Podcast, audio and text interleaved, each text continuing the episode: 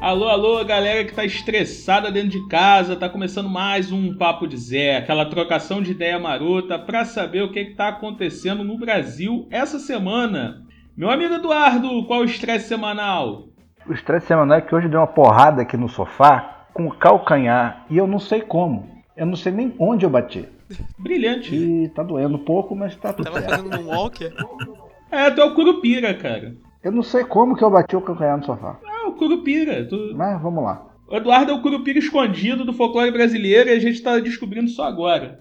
Zupa, Andressinha, fala aí o que, que tá pegando. Oi, gente, tudo bem? Essa semana eu virei fitness, comecei a caminhar. Hoje eu já não fui caminhar. Tamo aí, tentando. Michele, o que, que você conta aí da distância de Real Longe? Ah, mesma coisa de sempre. Aqui todo mundo é fitness. Aqui é Vila Militar, que aqui perto tá cheia. Tá todo mundo muito bem, cheio de saúde. E Viva a pandemia. Isso aí, a pandemia tá mostrando o monstro que é o, o ser humano brasileiro. Não é isso aí, professor João do Alto da Serra, como é que tá esse frio? Olá, querido âncora, os amigos companheiros da mesa, os nossos queridos ouvintes. Por aqui tá tudo bem, bastante frio, curtindo o frio da Serra de Partido Alferes. Feliz de estar com os colegas mais uma vez em um Papo de Zé. Essa semana a gente vai comemorar, no nosso episódio 39, a gente atingiu a marca de 500 ouvintes no Spotify. Uma salva de palmas aí pro Papo de Zé, atingindo uma marca muito importante. Compartilha aí com seus coleguinhas o Papo de Zé. Se não ouve no Spotify, ouve em outro aplicativo, manda pro seu coleguinha. A gente está em todos os agregadores de podcast. Essa semana a gente vai trabalhar um tema que é global, mas que a pandemia trouxe de volta à tona, que é o estresse, que é o relacionamento, que é a vida a dois. Como é que isso está se comportando na pandemia? Como é que a vida de casal está se desenrolando na pandemia depois da vinheta? Deixe-me ir.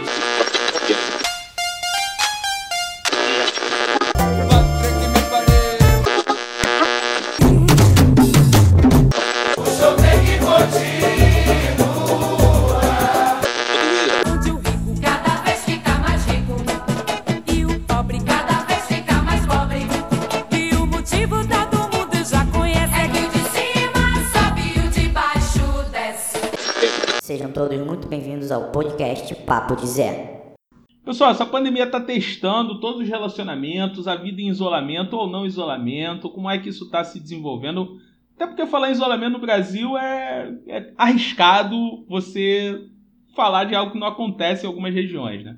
Mas ah, ela trouxe um novo desafio para a vida a dois, que é conviver com aquela pessoa 24 horas do seu dia, em todos os momentos, trabalhando, de folga, dividir as tarefas que você já dividia antes, mas você só se encontrava no período noturno. Agora você tem que conviver com o seu parceiro ou sua parceira 24 horas por dia. Como é que é isso, meu amigo Eduardo? Como é que a gente pode desenvolver durante a pandemia o relacionamento a dois sem esganar o parceiro ou a parceira? Então, você pode fazer assim, de repente, a galera que está mais estressada, você determina um cômodo para quem pode. Se o cara está fazendo isolamento em casa, provavelmente ele tem né, uma condição de ter um cômodo para um, um cômodo para outro. E aí, é, não casar com uma pessoa violenta também é muito bom. Você escolher direito com quem você vai casar já é uma boa dica para começar. É foda, né? A galera aqui tá, tá ficando nervosa porque as restrições da condição da pandemia já afetam as pessoas de uma forma negativa. Algumas pessoas começam a se sentir mais irritadas por causa dessas, dessas restrições. E quem não tem um relacionamento saudável, isso acaba se refletindo numa discussão, numa briga, numa agressão. É, os números de divórcio aumentaram durante esse período de pandemia, os números de é, denúncia de violência doméstica também aumentaram, e isso é um reflexo da situação que as pessoas estão, né? A vida normal de você não estar com a pessoa com quem você mora a maior parte do dia não existe nesse período, então as coisas acabam se agravando um pouco mais. Não sei, não sei como é que é. Aqui em casa a gente não tá brigando, ninguém acusou ninguém de Maria da Penha ainda. A gente tá em paz. Vocês são um casal privilegiado, então, meu amigo Eduardo, que a situação se agrava nessa época de pandemia a ponto de você ter agora autorizado o divórcio online. É isso mesmo, você pode entrar com pedido de divórcio online caso seja uh, consenso do casal e isso não envolva filho menor de idade. Como é que a gente pode observar isso, Michele? Esse avanço, por exemplo, dos divórcios online, isso é uma modernidade? Isso é uma emergência? O casamento se tornou instituição já decrépita, falida? Como é que a gente pode observar, por exemplo, essa medida? Quantos questionamentos, então. Logo quando você falou isso, na minha cabeça já veio, assim, no mínimo uma piada muito sem graça, mas onde no meio da discussão você já pode ameaçar. Olha, não, não perturba não que eu vou entrar aqui com divórcio online para facilitar o processo. Mas, brincadeiras à parte, quando a gente fala do casamento em dias atuais, primeiro, casar é, nos dias atuais já, já é algo muito. Está é, tá se tornando não tão comum, né? É, a sociedade não cobra mais tanto da mesma forma como costumava cobrar os casamentos estabelecidos das formas tradicionais. É, não tem aquela aquele questionamento familiar tão grande, lógico, tudo mais, mas então assim já tem mais um caso onde a gente fala mais do juntamento do, do casamento em si. A questão é que quando você está com alguém, vivendo com alguém, você pensa que essa pessoa é de uma forma e conviver com ela que você começa a ver os detalhes, o que vai te incomodar. Esses desconfortos aparecem em coisas mínimas, né? Sei lá, da forma que aperta a pasta de dente. Tá? Daí em diante, qualquer pequena situação já se torna algo desconfortável. Agora você aumenta isso em pleno isolamento social foi o que o Dudu estava falando aí. Você não está só vendo essa pessoa à noite, ou final de semana. Você está trabalhando com ela. Você está acordando com ela. Você está ali o dia inteiro com aquele indivíduo. Então, assim, é, quando a gente fala dessa questão, a gente ainda está pensando numa esfera menor, né? Desses casais que não têm filho. Porque a gente está falando. Dudu falou ali, ah, fica cada um num cômodo, divide as tarefas, respira um pouquinho. Mas e aí, meus amigos? E com as crianças? E o estresse acumulado, é, associado a outras pessoas que estão dependendo de você nesse processo. Tudo isso dificulta ainda mais, né? Eu acho muito complicado. Eu não, não sou casada, mas eu acho que seria bem difícil sobreviver. Foi o que o Dudu falou, sem ninguém matar ninguém, né? Dificulta, professor João? Você que tem conhecimento de caso, essa é uma situação que se tornou insustentável no isolamento, ainda mais com filhos? Não vamos generalizar, hein? A Michelle tocou num ponto muito importante, que é a questão dos filhos. Toda vez que você tem filhos, você abre mão da individualidade. Isso, isso dá também uma boa reflexão. Hoje, cada vez mais as pessoas estão egoístas ao ponto de não abrir mão da sua individualidade. No relacionamento, isso varia muito de casal para casal e isso tem que ser respeitado. Você pode ter um casal com um tipo de casamento, de juntamento, se queira como você queira chamar. É, só que quando envolve filhos, você necessariamente precisa abrir, abrir mão da sua individualidade. De querer. É, é, você, você não vai ter o controle absoluto de tudo aquilo que você quer para a sua própria vida porque você tem crianças, são pessoas mais vulneráveis, que dependem de você. Então você não consegue fazer tudo aquilo que você quer, mesmo que você esteja na sua casa. Porque mesmo que você não abra mão da sua individualidade, que hoje as pessoas gostam de encher a boca para falar isso, pode ter certeza que alguém está abrindo mão. Geralmente é a mulher. É, é, é difícil, não é fácil. Eu, eu posso falar por mim eu, eu nunca tive muito esses problemas. A quarentena para mim está sendo a mesma coisa, de sempre. Porque eu, eu estudei com a minha esposa, eu trabalhei com a minha esposa, eu dou carona até hoje para minha esposa no trabalho. Então, assim, eu convivo com ela o tempo todo, sempre convivi com ela o tempo todo. A diferença é que hoje eu estou mais tempo com a minha filha. E isso é uma coisa que para mim é bom, porque eu, eu, eu, eu sou muito ausente em casa durante a semana. Eu trabalho de manhã, tarde, noite, isso somando trabalhar, estudar, etc. Então, é, tá sendo um prazer enorme. Eu estou praticamente alfabetizando ela. Né? E isso é uma coisa muito bacana. A gente também tem que ver o lado bom disso. Eu não estou querendo falar que a pandemia tem um lado bom, porque não tem um lado bom, não tem nenhum lado bom. Porém, na minha realidade, com os privilégios que tenho, que também de alguma forma alcancei com o meu trabalho, que não foi apenas privilégio, é, mas que na verdade acabam sendo em relação à maioria ou boa parte da população, que está sofrendo muito com isso tudo, mas eu estou conseguindo ficar em casa e estou ajudando a minha filha todas as manhãs. Então, para mim, é, é, ele está normal, mas realmente é difícil. Mas eu acho que se torna mais difícil ainda quando não necessariamente você ama o seu parceiro e, e principalmente quando você não abre mão da sua individualidade. Não só para o seu parceiro, que eu acho que deveria ser, mas principalmente com os filhos, necessariamente você tem que abrir mão da sua individualidade e as pessoas às vezes não querem. Independente do espectro ideológico, âncora, vou mais uma vez botar essa pitadinha, porque tem muita gente aí da Lapa, do Largo do Machado, que adora botar seu filho pro lado. Depois quer culpar só a direita por isso, âncora. Eu acho que é, tem uma questão assim, as pessoas que têm mais dificuldade de lidar com os problemas e resolver esse tipo de coisa, acabam extravasando suas frustrações fora de casa e não resolvendo as suas questões. Numa situação em que elas não podem fazer isso, isso se agrava. Então, assim, é uma questão também de muito você saber se a sua cabeça está no lugar, se você está equilibrado, ver uma coisinha pequena e falar, pô, isso é bobagem, eu não vou entrar numa briga por causa de uma coisa que até pode me irritar, mas é bobagem. Isso é uma outra questão daquela galera que, que já é mais violenta e agora é forçada a conviver. E o problema que eu vejo nisso que o Eduardo falou é que a maioria de nós, se não todos, não estamos com o nosso psicológico, nossa saúde mental 100%. Então, aprender a fazer esse filtro do que é uma bobeira, que a gente no dia a dia não iria se estressar e o que, não, realmente é uma coisa séria que deve ser levado em consideração, se torna muito difícil, porque como todos estão com ânimos muito elevados, uma gotinha de água se torna uma tempestade.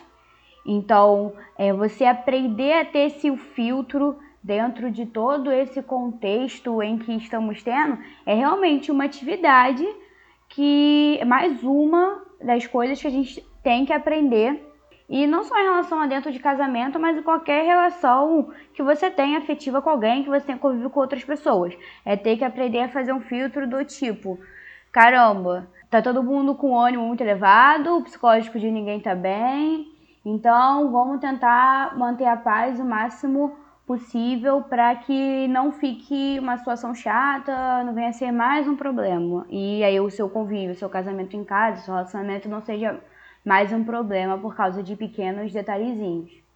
Bom, além disso tudo, junto com a pandemia, né, o convívio constante, com exceção do caso do professor João, você tem uma situação que se agravou, que além de você conviver o tempo todo com essa pessoa, desse estresse aumentar já por causa do isolamento, você teve um aumento dos casos de violência, como o Eduardo muito bem mencionou, já na primeira fala dele.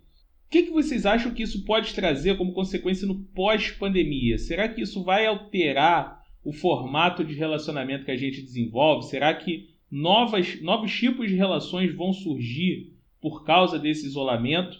Ou, vamos dizer, isso é um, uma grande tempestade que a gente vai enfrentar e as relações humanas elas vão seguir como elas sempre seguiram antes da pandemia? Como é que vocês avaliam essa grande mudança? Eu acho que não tem mudança, não. A gente está numa circunstância de, de, de, isolamento e tal, mas uma coisa muito específica. Algumas coisas vão mudar, mas eu acho que a, o jeito como as pessoas se relacionam não é uma delas.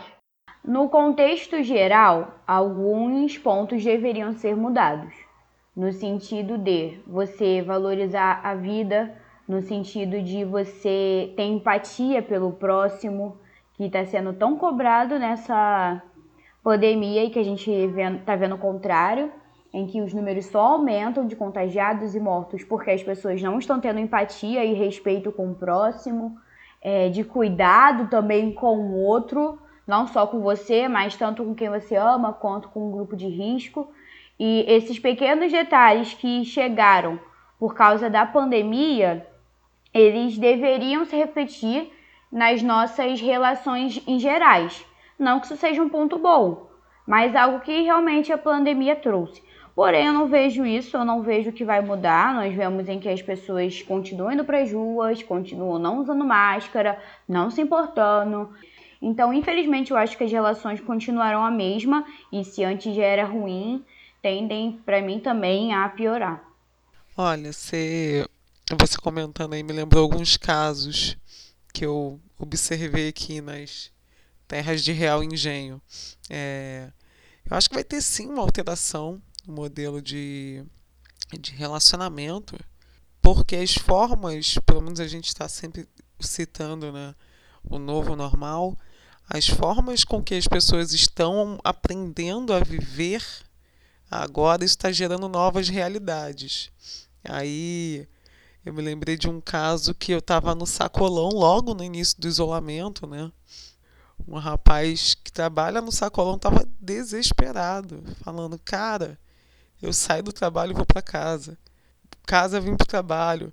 Eu tô sem tempo até para trair, porque o tempo era outro. E assim, parece piada, mas isso mudou muito a rotina das pessoas, sabe? Esses relacionamentos, eles ou eles vão se firmar, sustentar, vão gerar conexões maiores, ou a coisa vai degringolar de vez. Eu acho que assim, quem não tiver preparado para um nível de conexão que esses novos relacionamentos vão propor, que eu acho que sim, vai ficar tudo muito diferente. Não vai ser só a vida social, não. Isso vai cair para o relacionamento também. Quem não tiver disposto a se propor a isso vai, vai ficar perdido no meio da história. É, não, não, não vai conseguir sustentar psicologicamente. Eu, eu acho que o mundo como um todo hoje, ele está jogando um grande jogo de adivinha. Porque a gente tenta imaginar tudo que a pandemia vai mudar nas nossas vidas, seja na sociedade, na política, na economia, na cultura, no comportamento, na fé, no sexo, na criação dos filhos, tudo. Isso pode gerar também uma grande frustração, que porra nenhuma mudar, tudo ficar como era antes, enfim. Acho que algumas coisas realmente mudam, mas outras eu não sei. Eu, eu não sei responder se, se isso vai mudar o casamento. Eu acho que fica, fica claro, ou talvez isso vá aprofundar uma dinâmica que já vinha antes da pandemia, que é cada vez mais as pessoas ou não casam ou continuam morando com os pais. É, é, até por uma questão de custo de vida. A vida está muito cara. Então, às vezes, as pessoas preferem é, fazer mais um andar, né? A casa na escritura na prefeitura tem um andar e na realidade é um prédio de oito andares, né? É cinco, quatro. É, é, ou, ou continua morando com os pais, dividindo as despesas. Isso já era uma dinâmica. Era, era comum, por exemplo, você ir no supermercado e você encontrar a, a, é, cada vez mais pacotes unitários de comida, ou seja, para pessoas que têm um volume, uma demanda menor. Né? Isso é o sinal do, dos novos tempos que talvez isso se aprofunde, mas assim, eu não sei é, é, é, se isso realmente se vai mudar alguma coisa, se, vai apro aprofundar essa dinâmica. É, eu tendo, tendo a achar isso. Agora, uma coisa que, que, que muito me intriga com relação a essa questão de, de, de pandemia estar tá alterando as relações é, no casamento, uh, e isso foi uma coisa que eu sempre, que eu sempre coloquei, né? Casamento é uma coisa, para mim, e eu não sou nada cristão, né? mas para mim casamento é uma coisa muito séria. Você precisa amar muito para casar, porque não é uma coisa fácil. Casamento necessariamente é como eu estava falando anteriormente, com os filhos isso aprofunda ainda mais. Mas casamento é você abrir mão de uma série de coisas que você está vivendo com uma outra pessoa. Então, se você não tem muita convicção daquilo que você quer abrir mão da sua vida para estar com alguém, não case, cara. Não case. A não ser que você seja uma pessoa muito mente aberta, e eu conheço muita gente assim, que você está disposto a casar oito, nove, dez vezes. Problema nenhum, tranquilo. Isso é da escolha de cada um. O problema é quando às vezes você força uma barra para casar e aí você acaba sofrendo muito. E isso acontece muito com as mulheres, até por uma questão né, machista, de uma sociedade patriarcal. Eu falo muito, eu brincava muito com as minhas alunas. Eu falava assim: você não quer casar com fulano, você quer casar com o casamento. O seu sonho é casar. E quando você tem como sonho casar, eu acho que você se rebaixa demais. Porque você não pode ter como sonho casar. O casamento é uma consequência de um amor que você tem e que você quer aprofundar. Mas você não pode ter como sonho casar. Isso é uma coisa muito, muito pequena. Você se diminui demais. Então, assim, é, é muito me intriga é, é, e eu fico assim me questionando, e eu sei que tem uma série de fatores que explicam isso, e o machismo e o patriarcado é um deles, mas muito me intriga essa fala que a Michelle trouxe, né? Eu fico pensando, caramba, cara, a quantas amarras esse sujeito ele está submetido ao ponto de o que o casamento para ele é uma penúria. Ele está indignado que quando acaba o trabalho dele ele tem que ir para casa porque não aguenta mais ver a família. Minha, minha, gente, se você não aguenta mais aquela pessoa que você convive, você não ama mais é a pessoa. Separe, infeliz. Vida é uma só. Você vai morrer e acabou. Então aproveite o seu momento. Talvez a pandemia possa abrir a cabeça das pessoas com relação a isso. Eu, como sempre, sou muito cético. Ah, não sei se isso vai mudar alguma coisa na âncora. Mas são algumas questões que eu gostaria de colocar, porque é uma coisa que me deixa indignado. A pessoa está so, nitidamente sofrendo no casamento. Até quando iremos alimentar isso, que não é bom para a gente, não é bom para o parceiro? É, sempre que eu vejo esses caras fazendo piada de, de casamento, piada com, com mulher e tal, eu penso, cara, coitado dessa mulher, cara. Tá casado com um filha da puta que não quer estar tá casado com ela. Uhum. A porra do cara tá, fica falando mal de casamento, falando mal da mulher. Sei lá, um, um, cara mais novo que vai casar, o cara fica. Aí, você não sabe o problema que você tá arrumando, não sei o quê. Caralho. Verdade. Que, que merda de casamento é esse? Não, e o próprio cara que tá fazendo a piada, que você acha né? gostosão, ele é. também é infeliz. Não, além do cara tá passando um atestado de idiota, porque ele tá fazendo um negócio que ele não quer fazer. Não tem nem coragem de, de resolver a vida dele. Às vezes eu sinto como se ele estivesse fazendo uma, é uma obrigação e estivesse prestando um favor à mulher. Ah, eu tô fazendo um favor a ela de casar com ela, uma obrigação, acabou a minha vida, acabou minha curtição, acabou minha felicidade. E porque esse é o estereótipo, infelizmente, que a gente tem ao longo da história do casamento, em que o casamento não é era não é para ah, por amor a pessoa, a admiração à pessoa, não, era como uma obrigação por interesses, por interesses tanto de bens como interesses de, de filhos, e enfim, não por amor. E aí isso se perpetua. Aí na, na atualidade, em que a gente acha que as coisas estão bem é, além, bem mais avançadas, não, isso ainda continua, esse pensamento retrógrado.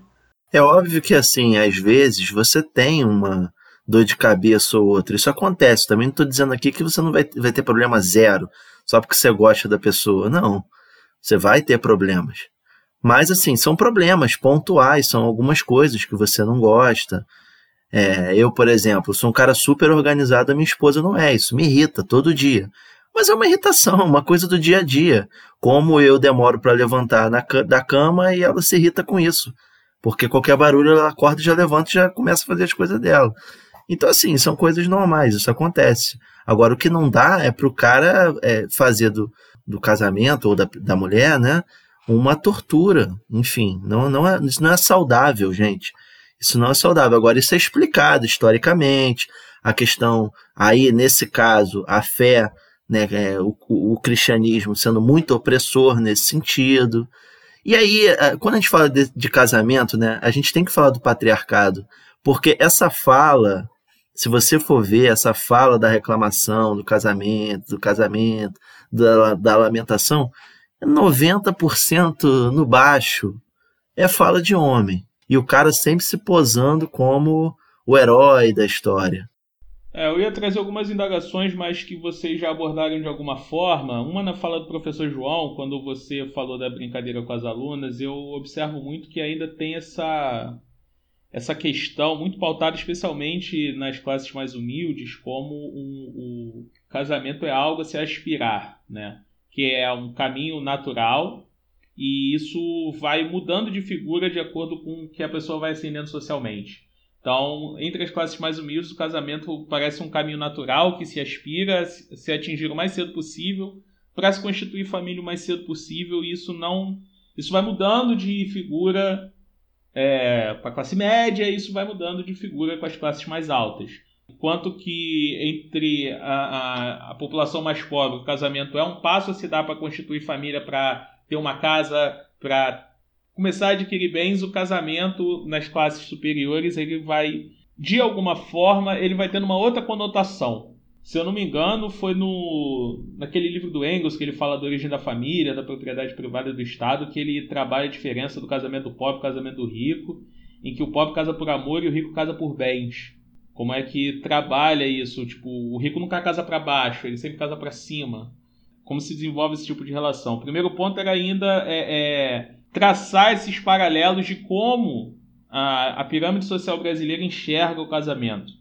Segundo, que vocês já abordaram a questão do, da influência religiosa, né? Quando você uh, apontou essa questão, ah, você está é, é, apaixonada pelo casamento, não pela pessoa com quem você vai se casar ou algo assim. A religião ainda obriga muitas meninas a casarem para poder constituir algum tipo de relação, né? É, eu ainda observo isso muito, muito forte, uh, especialmente dentro de algumas seitas religiosas, como as meninas ainda são obrigadas, por exemplo, a casar virgem, como isso ainda é um traço de diferenciação.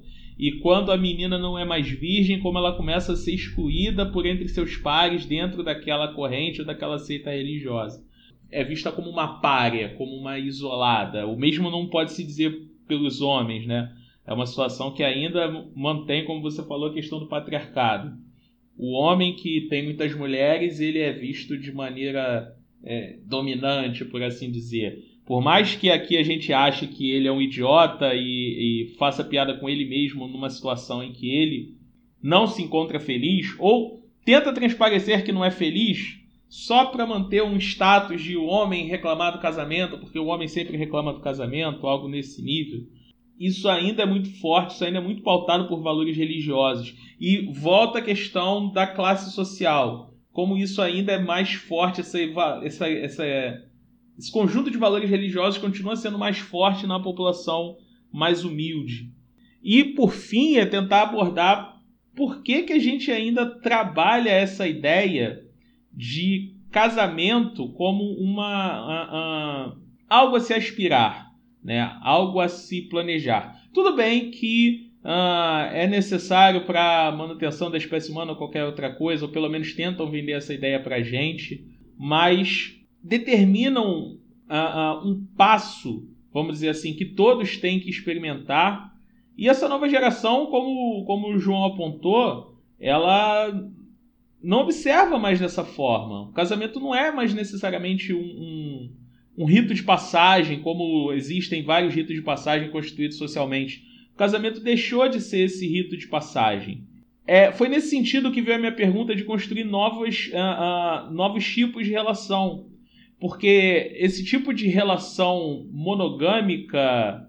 Não estou aqui fazendo nenhuma crítica à relação monogâmica, mas ele é visto cada vez mais como algo, a, uma tendência a ser superada. Tudo bem que o homem, de maneira geral, o, Traduzindo em miúdos, o macho escroto babaca tóxico, ele nunca foi monogâmico. Mas a, a, esse tipo de relação monogâmica que se defende, ela, na minha visão, ela aos poucos ela vai se transmutar. Eu acredito que ela vai se tornar algo novo, não necessariamente imediatamente após a pandemia. Não acho que a pandemia ela vai ser uma força suficiente. Eu acho que isso é uma mudança de longo prazo.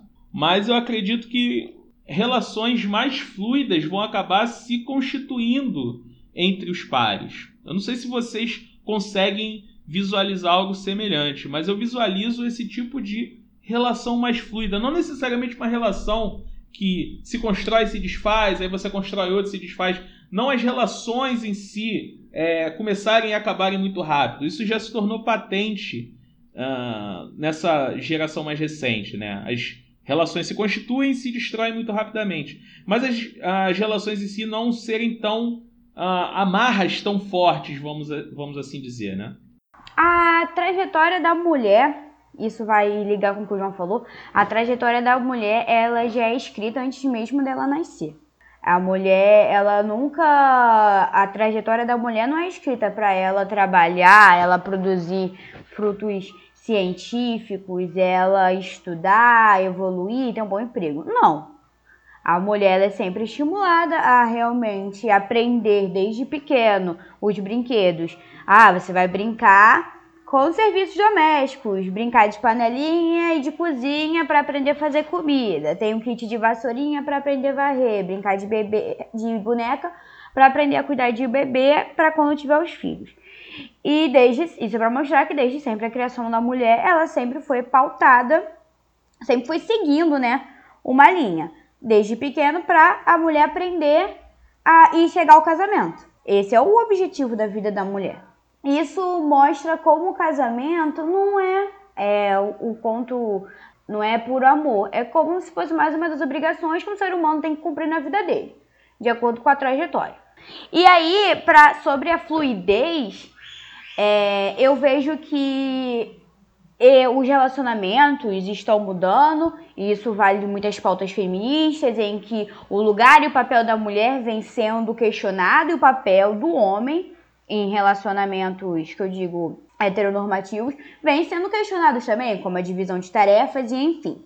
Então acho que dessa série de questionamentos é, podem surgir sim relacionamentos, não digo mais fluidos no sentido de uma modernidade líquida em que vão se desfazer, mas uh, em que o, os papéis serão mais diferentes e que a relação não vai ser vista mais como essa obrigação vai ser algo, eu vejo que podemos caminhar para algo mais tranquilo, em que a mulher não venha estar sobrecarregada e que venha realmente a divisão de tarefas, isso vai melhorar o casamento em si em geral, seja ele qual for. Mas da fluidez, não sei se eu tenho um pensamento fechado sobre isso. Mas eu tenho mais nesse sentido de que não vai ser mais coisas como é, obrigação, que vai ser mais dividido, e assim, será algo mais tranquilo para ambos, né? Caso seja um relacionamento monogâmico. Assim, eu, eu acho uma coisa. A, a, você falou de casamento, é, reprodu, é, espécie humana, manutenção da espécie humana e tal. O casamento não é necessário para a continuidade da espécie humana. A reprodução é necessária para a continuidade da espécie humana. Só que a gente vive numa sociedade tão fundamentada na religião que hoje em dia o que a gente tem como é, aspectos culturais, traços culturais, se desligaram da religião, aparentemente, mas tem fundamentação nela. Então, tipo, casamento, você estar casado com alguém, você ser monogâmico, você, sei lá. Eu só estava pensando aqui agora, e de, de alguma de uma certa forma, a religião não está tão presente, pelo menos a católica, mas tem aí um, outro, outro contexto de, de é, religiões neopentecostais que tem conceitos tão rígidos quanto, né? Não todas, claro, algumas são mais têm mais liberdade, mas assim de você de, de o casamento ser uma coisa necessária, você tem que casar para servir a Deus e se reproduzir e tal. Não acho, não sei nem se é a maioria, mas eu sei que tem bastante. É uma coisa que já está tão difundida que é a parte da cultura essa mudança de uma forma geral da sociedade, acho um pouco difícil. Sei lá, demoraria muito para acontecer. Não é uma coisa que vai acontecer por causa de seis meses, um ano de, de, de pandemia, entendeu? É uma coisa que, tudo bem, até tem, tem sentido de acontecer como uma forma natural da sociedade mudar, porque todas as sociedades mudam de alguma forma. Mas é, seria uma coisa de muito mais longo prazo eu acho. É, só um parênteses, é, eu concordo com essa ideia de que o casamento não é necessário para a perpetuação da espécie humana. Só puxei a ideia de que se vende essa ideia, né? Não, eu sei, eu sei. Eu só estou falando porque isso é um fundamento que a, a, muita gente usa, justamente por é. causa disso. Porque a, o conceito geral da sociedade é que para você reproduzir e tal, você teoricamente tem que estar casado com alguém e tal, sendo que é, é, é, só uma questão mais bem cultural. da nossa sociedade. Uma prova disso é a quantidade de mães solo que existem num país como o nosso e a quantidade de crianças que não têm o nome do pai na certidão de nascimento ou no, no registro geral, né, no seu RG. O número é assustador. É algo que Sim. pontua de fato esse patriarcado ah, ah, que o João apontou, onde o homem nem a responsabilidade de colocar o nome no filho ele tem. E quando tem é. E essas mulheres são penalizadas por isso, Sim, de fato. pela sociedade. A minha mãe, ela foi mãe solo. E eu vejo isso que o Eduardo falou no meu dia a dia. O quanto que a minha mãe, e nas atitudes dela, na forma da criação minha e na do meu irmão, anteriormente, enquanto ela sempre foi questionada. E questionada se o que ela estava fazendo era bom, só porque minha mãe não tinha um homem e o, pro, porque para o homem receber o mérito e que o homem estaria guiando a família, né, seria o provedor. E como não tinha a figura masculina, era só minha mãe em todos os âmbitos, é, sempre foi muito questionado sobre isso. Ela sempre foi muito deslegitimada sobre é, por causa disso, suas atitudes, toda é, a sua luta para criar eu e meu irmão da melhor forma possível. E isso é fruto do patriarcado, é completamente fruto, fruto do patriarcado, em que caso não haja o homem ali, a família não existe, a família não vai ser guiada para um lado bom. E isso está completamente presente na pauta do casamento, que é mais um do casamento, é mais uma da pauta do casamento falido. É, é sempre questionado o papel do homem, se não tiver o homem, as coisas não vão acontecer quando na verdade acontecem e acontecem às vezes melhor do que se ele estivesse ali, sabe? E além disso, a pandemia também trouxe uma situação inusitada de como é que está a vida dos solteiros, né? A Michelle trouxe algumas informações aqui, algumas reportagens sobre como os solteiros estão lidando com o isolamento social. Como é que é isso, Michelle? Conta aí pra gente. O povo tá nervoso, o povo tá preocupado, o pessoal tá desesperado. É, a questão que a gente acaba vendo aqui é, é que pelo menos no início, né, quem estava lá um pouco mais responsável estava seguindo a quarentena bem. Só que em determinado momento as pessoas começam a tentar retornar, né, algumas, algumas alguns contatos. E aí uma matéria que está no jornal É o País está comentando sobre fenômenos os quais as pessoas estão passando em pleno confinamento, né? Um deles está sendo pontuado aqui é que o pessoal tá voltando pros ex, cara. Figurinha repetida não é preenche o álbum, mas tá aí, ó. A galera tá querendo, tá voltando pros ex porque já conhece, né?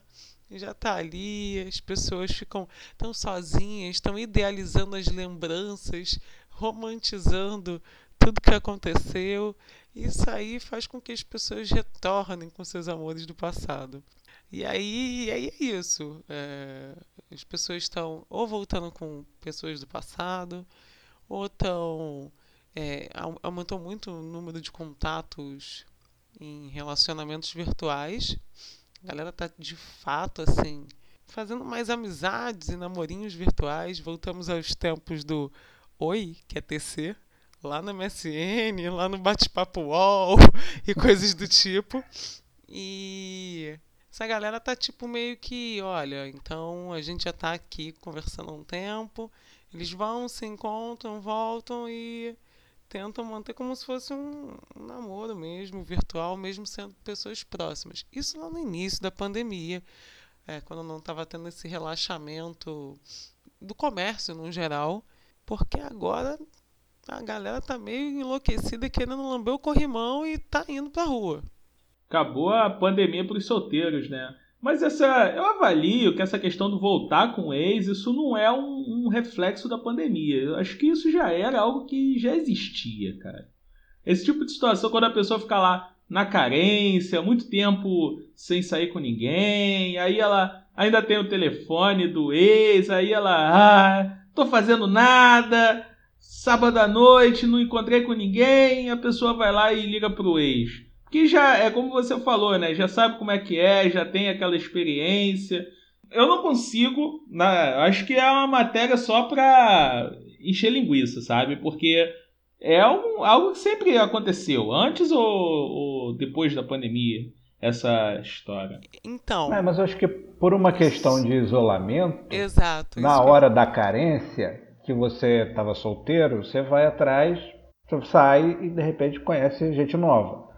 Na impossibilidade de você sair e conhecer gente nova, no- na hora que bate uma carência, de repente o pessoal tem o acesso mais fácil ao ex, desde, é claro, que você não tenha terminado com o ex jogando as coisas na sua cara, jogando a panela pro alto, jogando suas roupas na rua. Então, mas aí eu avalio que com esses aplicativos de relacionamento, eu acho que a construção de. É como eu. Voltando o negócio que eu falei, a construção de novas relações ela acontece muito rápido hoje em dia, né? Então eu acho que é muito mais pelo conforto de ser alguém que você já conheceu, que você já sabe como é, do que ter que construir uma nova aí- relação, saber os prós e os contras e tudo isso. É meio pela. Vamos colocar entre aspas, pela preguiça, sabe? Sim, eu até concordo com isso, mas aí na minha cabeça também entra outra coisa. Se aquela pessoa que você conheceu agora, lá no aplicativo de relacionamento, tá furando a pandemia com você, tá furando a pandemia com todo mundo. Agora, no caso lá daquele relacionamento, e não defendendo, tá? Que sou super contra, terminou, terminou, gente. No caso desse relacionamento lá, que a pessoa, ah, caramba, tô com saudade, tô aqui isolada, tô, tô deprimida. E aquela pessoa não tá furando isolamento e ah, ainda tem um pouco de autopreservação ali no, no meio do, do banho de álcool em gel. É, Eu, sinceramente, acho que a, a preservação já foi pro espaço há muito tempo, especialmente pra galera que tá solteira, entendeu? Não tô defendendo que eles façam isso, mas é, agora, falando do meu caso, eu acho que eu, eu estaria surtando se eu estivesse em isolamento sozinho. Numa situação diferente, né, em que você fica três meses, quatro meses isolado, sem contato com outra pessoa, estando solteiro, não consigo imaginar, cara. Eu, sinceramente, hoje, com a minha vida de 30 e poucos anos de casado, não consigo imaginar como seria isso. Tem gente que é- tem, tem assim, situações que realmente obrigam ela a não sair de casa. Uma pessoa que tem uma, sei lá, uma doença complicada e que é um grupo de risco muito alto. Se ela estiver sozinha, essa chance de, ah, vou furar, fica bem pior, porque ela se sente obrigada a ficar em isolamento para não morrer, mas sozinha fica fodida da cabeça. E aí? É pra merda. Não é tão fácil quanto vou sair porque estou sozinho. Então, gente, o recado final de hoje são três livros. Um que tem mais ligação com o tema casamento e o outro, os outros dois que discutem o lugar da mulher é, em todas as relações sociais existentes, as atividades em que ela atua, o lugar também do homem e seu patriarcado e machismo. O primeiro livro que eu quero indicar é Orgulho e Preconceito, da Jane Austen. É um livro que se passa na Inglaterra do século XIX e questiona a vida, se passa a vida de uma menina chamada Elizabeth. A Elizabeth é completamente diferente de tudo o que se espera de uma mulher naquela época. Ela não aceita os padrões que são impostos a, a ela e a todas as mulheres, principalmente o casamento, que era tão bem visto como uma relação em que se obtém interesses, em que você sobe de classe social e também como obrigatoriedade na vida da mulher. Ela não corteja homens, ela não, entre aspas, baba o ovo dos homens como as famílias mandavam a fim de seduzi-los e eles pedirem a mão delas em casamento. Ela usa calça comprida, ela anda sozinha, tudo que uma mulher não podia fazer no século XIX. E questiona muito é, relações amorosas, respeito, conversa, saber se colocar no lugar do outro, quebra de preconceitos e do próprio orgulho. Os outros dois livros são livros mais ligados à política e ao feminismo. O primeiro é O Feminismo é para Todo Mundo, da Bell Hooks, que ela questiona a educação imposta na sociedade. Ela fala sobre como é importante os homens também se educarem sobre feminismo. Ela fala a importância da união das mulheres, da reunião das mulheres para se discutir pautas feministas, a importância de, criarmos teorias feministas, de termos uma base, de olharmos pelo olhar da interseccionalidade, não olhar cada um só para si. O outro livro também tem a ver, faz um link, que é O que é Lugar de Fala, da Djamila Ribeiro, que é uma autora negra brasileira. Ela também questiona questões sobre interseccionalidade e sobre o lugar de fala. Ela apresenta que todas as pessoas possuem lugar de fala, mas que cada uma de acordo com os seus privilégios e de acordo com as opressões em que sofre, né? Opressão de, opressão de raça, classe e gênero. É isso, espero que vocês gostem. O livro da Djamila você começa a ler, você sai querendo ler vários outros. Tanto o livro dela quanto o da Bell Hooks, você vê que tem uma linguagem muito acessível, muito fácil, a gente consegue entender teorias e filósofos que possuem uma linguagem mais acadêmica, mais formal, para mim, pessoalmente, mais difícil, de uma forma muito mais leve traz diversas outras autoras, é super fundamentado, tem uma base científica e é ótimo. E o Orgulho e Preconceito é o queridinho, é um romance e tem um filme dele também, você consegue achar no YouTube. Eu queria indicar, eu queria indicar o filme antes, eu queria indicar o filme que chama Alô Lenin. É a história de uma pessoa que saiu do coma e quis fazer um, uma videoconferência com o Lenin, mas não sabia que ele já tinha morrido. E a internet estava ruim. E aí ela ficava toda Ela ficou falando alô toda hora. É. Professor João que gosta desse papo identitário de, de lugar de fala. Âncora, você, âncora, gosta de me agredir, hein, âncora? Eu não, eu sou só amor. Você, você é um apimentado. Eu sou Não, eu, eu, eu acho que o conceito de lugar de fala, já que você tocou nesse assunto, âncora, eu estava quieto aqui no meu canto ouvindo a nossa companheira Andressa com muita atenção, tá? É, eu acho que esse conceito ele é importante, principalmente no. Eu, eu vejo por um lado e por outro. Eu acho que o lado positivo, na minha humilde opinião, é essa ideia super necessária do protagonismo daquele setor que é oprimido e que precisa ser ouvido e que as velhas lideranças âncora que você tanto defende e ainda alimenta um século XIX que para você ainda não morreu e acabou, aquilo não deu certo, âncora, não deu certo, tá? E não vai dar encanto nenhum.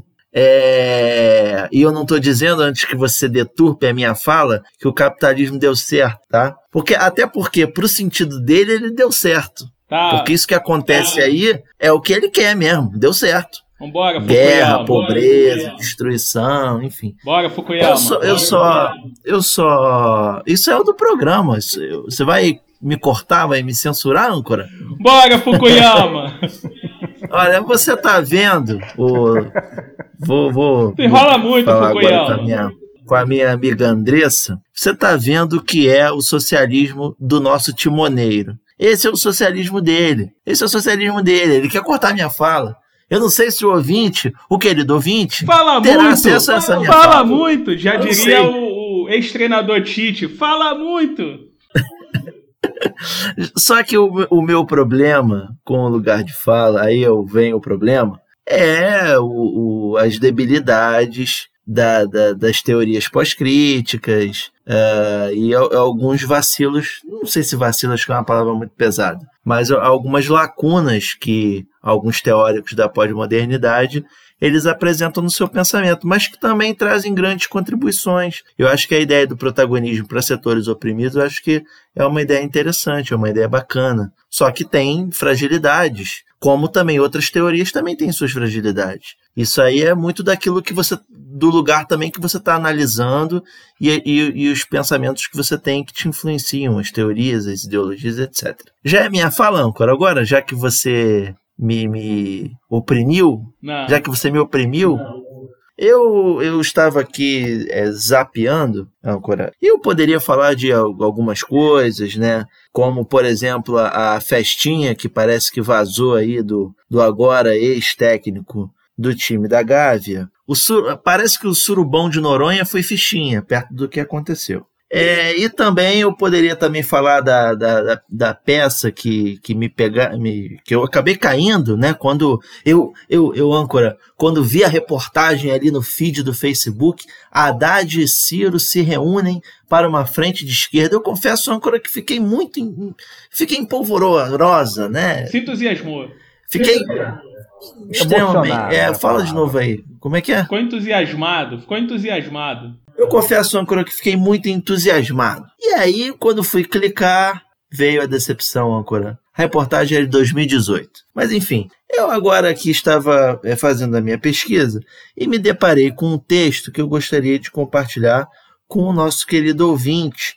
E, âncora, talvez esse texto explique um pouco do medo que as pessoas têm de você, âncora. As pessoas têm medo de você é? sabia? Por causa do texto desse sujeito aqui, que é um texto antigo, de dezembro do ano passado, mas que talvez explique muito daquilo que você, âncora, sofre. E eu também acabo sofrendo, eu não me considero nem mais um professor de história, né? Eu não sei nem mais o que eu sou. Mas você e outros colegas, professora Michele também, já sabem quem é o culpado por tudo que vocês sofrem numa escola. Texto do senhor Gustavo Negreiros. Eu gostaria de ter o espaço aqui da leitura, que é um pequeno, um pequeno parágrafo. Um pequeno parágrafo. Pe- o título é O Perigo que Representa o Professor de História. Ele diz assim, o, o- a- o indivíduo. Nesse período de matrícula, tem que ter muito cuidado com o professor de história que vai ensinar o seu filho. O que ele pensa, qual é a sua metodologia, se ele tem filiação partidária. Se você escolhe um colégio, tem que saber qual é a linha do colégio. Uma pergunta para detectar qualquer vício de conteúdo é perguntar se em 2016 foi impeachment ou golpe em Dilma. Foi golpe, já respondo. Se o professor da minha filha responder que foi golpe, eu mudaria de escola. Esse cuidado também, ele amplia em âncora. Olha, isso eu não tinha nem prestado atenção. Esse cuidado também tem que se ter com professores de filosofia e geografia. Você viu que ele li- livrou a barra da galera de sociologia, né? Então, sociologia pode falar que foi golpe, tá? Então, com isso, eu encerro a minha pequenina participação de hoje, saudando aos colegas e aos nossos queridos ouvintes. Só um parênteses, apesar do meu lulismo, eu não tenho filiação partidária alguma. Diferente do senhor que já Ah. teve filiação partidária e agora posa de isento. Censura agora, agora eu quero censura. Censura, censura. Corta, corta. Fazer aqui uma recomendação que, na verdade, foi a recomendação da Michelle que eu comecei a assistir uma série chamada, eu acho que é The Marvelous Miss Maisel, ou a maravilhosa senhora Maisel. É essa mesmo. Tá no Amazon Prime. Conta a história de uma mulher que na época foi desquitada, para usar a nomenclatura da época, né? Terminou seu relacionamento no final dos anos 50 e começou a vida de comediante. Parece uma bobeira, mas é muito legal a série, vale a pena. Uma série leve de assistir e que trata bem do protagonismo feminino sem você odiar homens, o que pra mim, como homem, é legal para poder assistir a série. Lembrando, senhores e senhoritas, sigam a gente lá no Instagram, Papo Dizer Oficial. Programa 40, atingimos o programa 40, cara. Uma meta impressionante. Faremos uma festa no programa 50. E quando bater um ano de programa também, tem que ter um programa de festa, hein, Eduardo? A gente tem que bolar um programa de festa, tá certo? fazer uma live. Isso. O podcast ao vivo. Podcast ao vivo, na live, com seis pessoas. Impossível, mas a gente tenta. Vamos lá, vamos o Foda-se, tá a gente faz. A gente faz, é isso aí. O É, canal é nosso, a gente faz o que a gente é quiser. isso aí. Um abraço aí pro Eduardo, Andressa, Michele, João, até a próxima. Valeu, gente. Beijos. Beijo, gente. Se cuidem. Até a próxima. Até a próxima. Fiquem em casa, se cuidem, até o próximo programa. Que ela diz que é pra eu me cuidar E essas coisas que diz toda mulher Diz que está me esperando pro jantar E me beija com a boca de café